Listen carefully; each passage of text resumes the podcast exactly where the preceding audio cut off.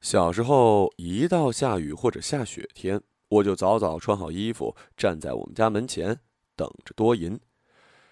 多银每次进我们家门前，会摸摸我的头，然后给我一大包吃的。第一次吃到蚕豆，第一次吃到大米花，都是在多银那儿。多银走进我爹的屋子，就会问：“婶子呢？”看到我娘，就会扔给我娘一只肥大的兔子。再加一只野鸡，还有冰冻的野地里挖出来各种诡异的玩意儿。他会说：“婶子，今天人多，辛苦你了。”我娘会假装生气的说：“我就天天伺候你们的命啊。”这时候多银会苦笑一下，看看我爹，从大衣口袋里拿出一条围巾，说：“婶子，呃，这个是跑长途车的人从南方带回来的。”我娘。就会眉开眼笑，满足的去厨房张罗。多银会搬出我们家的大桌子，展开放在中堂，拿起一个大布口袋，站得直直的往下倒，一桌子下酒料就哗哗的铺满了整个桌子。这时候我就会上去蹲在地上帮他捡掉在地上的。多银每次明知道他那么多很多会掉在地上，但还是倒得有滋有味，排山倒海。尽情尽兴。作为报酬，他会给我几样我捡起来的东西，那些都是大人吃的玩意儿。他给我的时候会看爹一眼，得到爹的默许。我爹是多银上一辈的村王，不过他是一个文艺的村王，带领村子穷小子、傻姑娘搞秦腔剧团。套出去骗吃骗喝，带领大家学木匠，带领大家做毛毡匠，自己跑到省书店手抄唐诗宋词元曲，加戏剧脸谱，回到村里给村里人抄。现在村王换成了多银，多银是流氓风格的村王。两位村王一到不能干活的天气，就借口攒人头喝大酒。不一会儿，我家就会坐满十几号的人，开始一整天的吵吵嚷嚷。到了晚上，他们不散伙的时候，我娘会挨个通知他们老婆。他们老婆只要一来，都会灰头土脸的乖乖回家。其中就是没有人来牵走多银。多银的标准配置是一把猎枪、一顶火车头帽子、一件军绿色大衣、一双自制的羊皮靴。天天钻地洞刨各种窝，半夜只要一听见枪响，全村人都知道，多银又他妈在造孽了。多银小时候是最为非作歹的，半夜偷人家鸡崽子，把小孩养的兔子偷去吃了，钻到人家地窖里偷人家过冬的蔬菜，被村里人打得鼻青脸肿，都来不及还手。多银被打的时候呢，也认错。因为他没爹没妈，人都可怜他，教训一下就算了，不来真格的。多银有三个哥，大哥是村支书，三个哥都成了家，单过，没人照料这小子，于是多银就自己成长成了这个样子。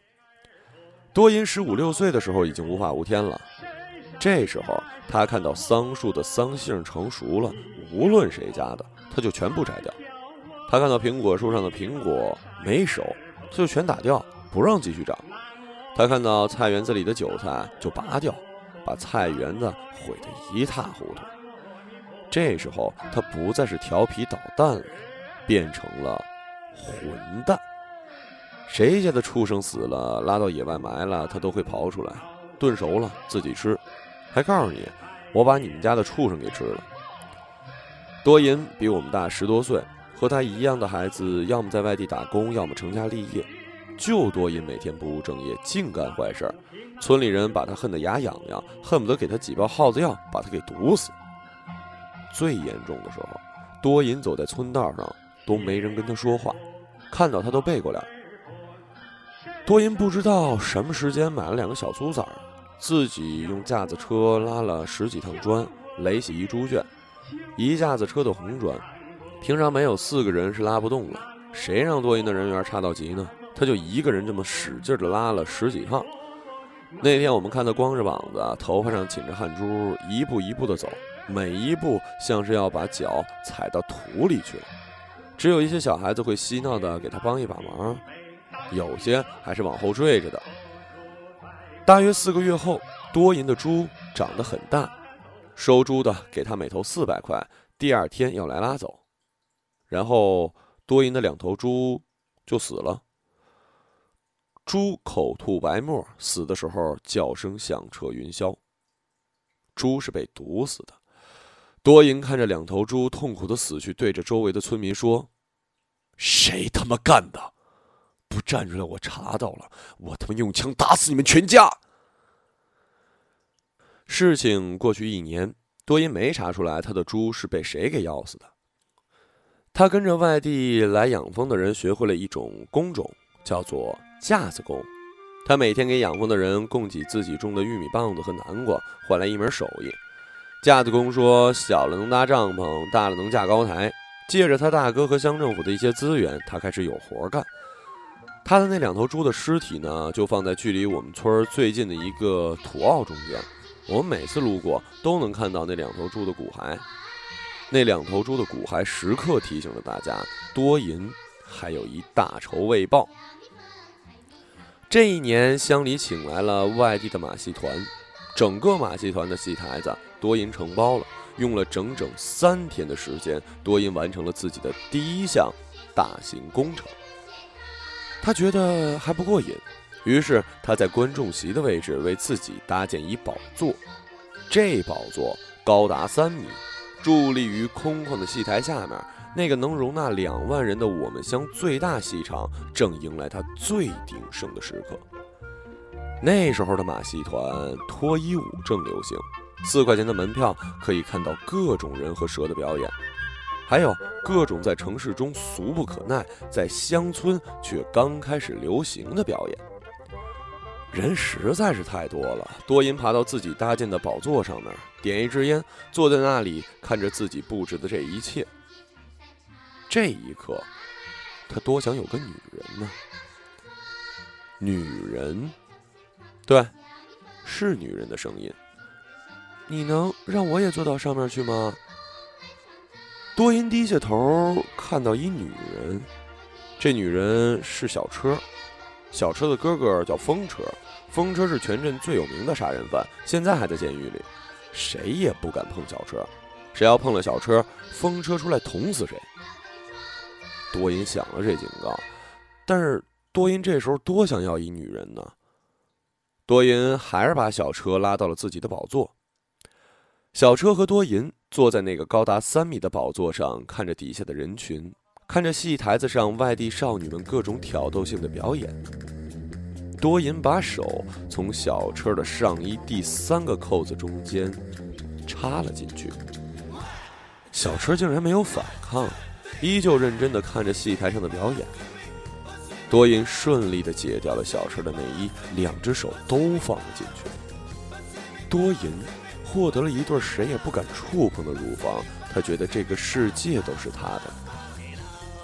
这时候，有人看到多银解掉了小车的内衣，把内衣扔了下来。再接着，多银把自己的头伸进了小车的上衣，再接着。大家看到多银脱掉了小车的外衣，扔了下来。多银抱着上身裸露的小车，在高达三米的高架上各种狂进。马戏团的表演基本没人看，马戏团的人站在台子上看这二位的表演，所有人目瞪口呆，大气儿不出的看着多银和小车像两只白色的鸽子，在空中那么投入的咬着嘴。多银用他的两只手换着方向的揉搓着小车的身体，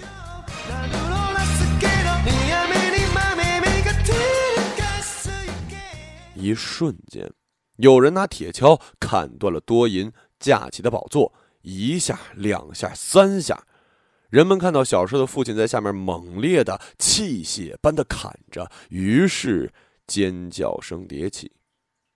人们开始往外跑，这个架子倒下来，压死的人不少。我们乡唯一一次集体性踩踏事件就这么发生了。最后的结果是死了三个，伤者几百。我们村还有几个姑娘被踩残了，到四十多岁还未嫁出去。至于多银和小车，都完好无损。多银的名声从我们村传到了全乡。于是多银开始等待风车找他算账的那天。每天的等待都很苦闷。风车出狱的日子将近，我们县大规模换电线和电线杆，长方体的电线杆全部换成了圆柱体，并且加长高度。全县大规模停电仨月。刚开始播《天蚕在变》，播出了几集，就没电了。小孩子们都盼望着通电的那天。多银因为会架子工，能上电杆，接掉了撤掉我们乡五个村子电线的工作。每天由乡政府管饭，由乡政府管饭，并且穿上电工服，戴上安全帽，腰里挂着脚扣的多银，摇身变成了大家眼中的公家人。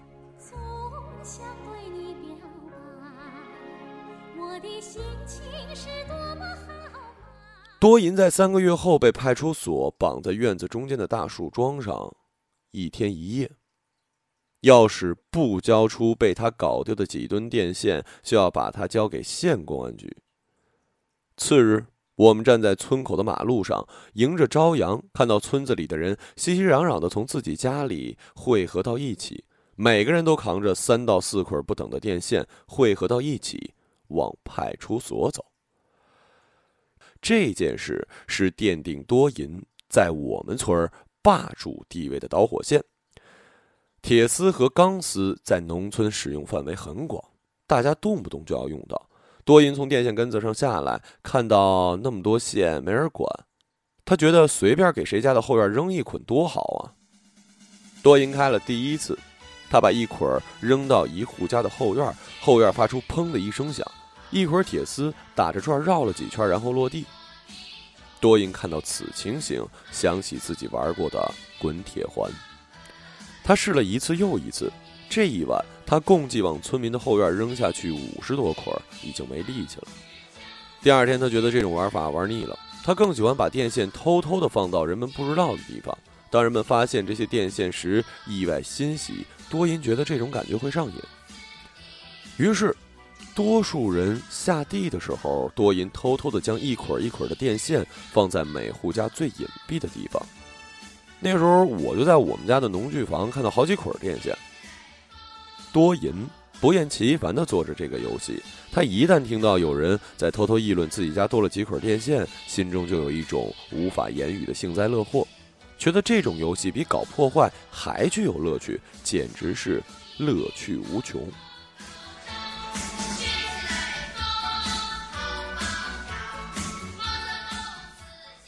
派出所，在追缴上来所有电线后放了多银，大家前呼后拥的把多银送回家。多银丢掉了一份美差，继续变回到以前的状态，打猎为生。几日后，多银发明了烤馍机，我们村子历史上第一台发明出现。多银把这泥墩子做成的火炉做成了牛的形象。在牛肚子里面生炭火，烟囱放到了牛的嘴巴。多银把自己多年收集的铝制品在县城打造成直径五十厘米、高十厘米的有盖平底锅，锅身很厚，极散热极均匀。烤出第一只大馍的时候，大家还在犹豫这玩意儿到底好不好使。第一只大馍出炉后，香气四溢，估计我们村见过的人都会记一辈子。那时候冬天已到，多银的炉子在一个冬季就没熄过火，甚至几十米远都能感受到这大炉子的温度。这一年，大炉子周围排起了长队，摆上了象棋摊儿。外出打工的青年回来后，在这里打牌。爆米花的商客和货郎都来这里支摊儿。每家拿上面、鸡蛋，还有十颗炭，就可以在多银的大炉子中烤出五只大馍。从来没有人发现馍可以这样烤出来，简直忒好吃了。那一年，多银解放了我们村妇女大冬天在冰冷厨房忙活的双手，大家都流行吃这种馍。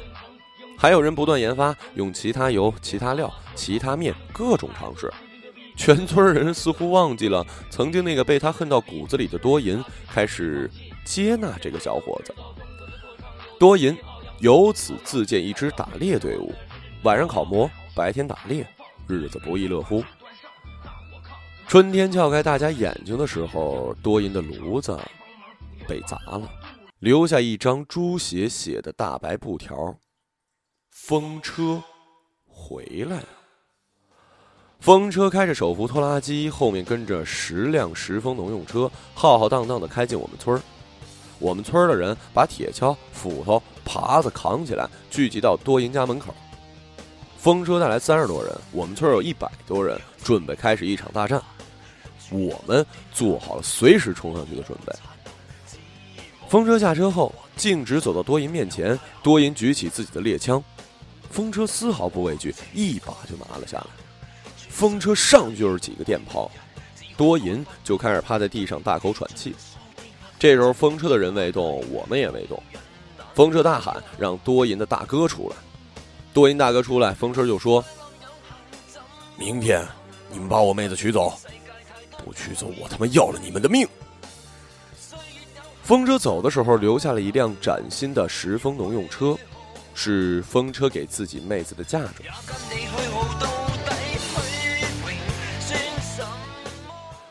小车嫁到我们村后，开始和多银做起了蔬菜生意。因为他们有动力车，从县城进蔬菜，回到我们镇里来卖，能挣不少的钱。他们经常是一早上去县城，晚上了就回来。村道没有路灯，我们那儿天黑了就很可怕，伸手不见五指，只是万分之一的黑。村民们都是用架子车往回拉农作物。多银只要看到前面有村民在拉东西，就会挂上第一档，把油门踩低，发动机震天响，车灯就无比敞亮，也能照到前面几十米。人们都说：“哎，你赶紧走吧，跑到我们后面多费油啊！”多银还是把车灯憋到最亮，照耀前面的路，让村民把路看得更清楚，走得更放心一点。小车很快生完一儿一女。多银干活卖力，认真上进，家里的日子过得滋润，看样子这辈子就这么过下去了。小车突然病了，早上起来发现双腿无力，不听自己使唤。多银开始给小车看病，从小医院到大医院，从普通大夫到知名大夫，从省城到北京，从西医到中医，从官方医生到民间术士，从麻衣神相到神婆秘方。这一圈下来，家里的几间房子卖了，地荒了，小车的腿还是没能恢复过来。多银开始找各种营生，建筑工地上的工人，罐头厂里的工人，药厂里的工人，要照顾小车，经常往家里跑，过不了几天就被开除。苦于无奈之际，政府的街道筹划了商业区，给每个村的残疾人有了一个商铺的名额。我们村全体投票通过，我们村的名额给了小车。小车的商铺在车站的位置，村里人来回坐车寄存东西，下雨天避雨，上车前喝点热水都在这儿。小车服务周到，人长得周正，再加上前些年小有名气，生意不错。多银开始开公交车，开了一年，服务周到，表现良好。在最近一届村长选举大会上当选我们的村长，从民间村王站上了台面儿多因当上村长之后，我们获得了唯一一条我们乡硬化村道的指标，获得了我们乡唯一一次新农村建设的指标，为我们村争取来了十个养鸡场、两个养猪场。其他村的人看到我们村建设的这么好，都说出一句话。看人家那村长是人中王，再看我们村长，就他妈是个窝囊废。多因一到下雨天或者下雪天，就会来我们家带上一堆吃的。这时候门口没了我，没人剥削他的下酒料，他和我爹的桌子是满满的好吃的。多银还是多银的配置：一把猎枪，一顶火车头帽子，一件军绿色大衣，一双自制的羊皮靴子。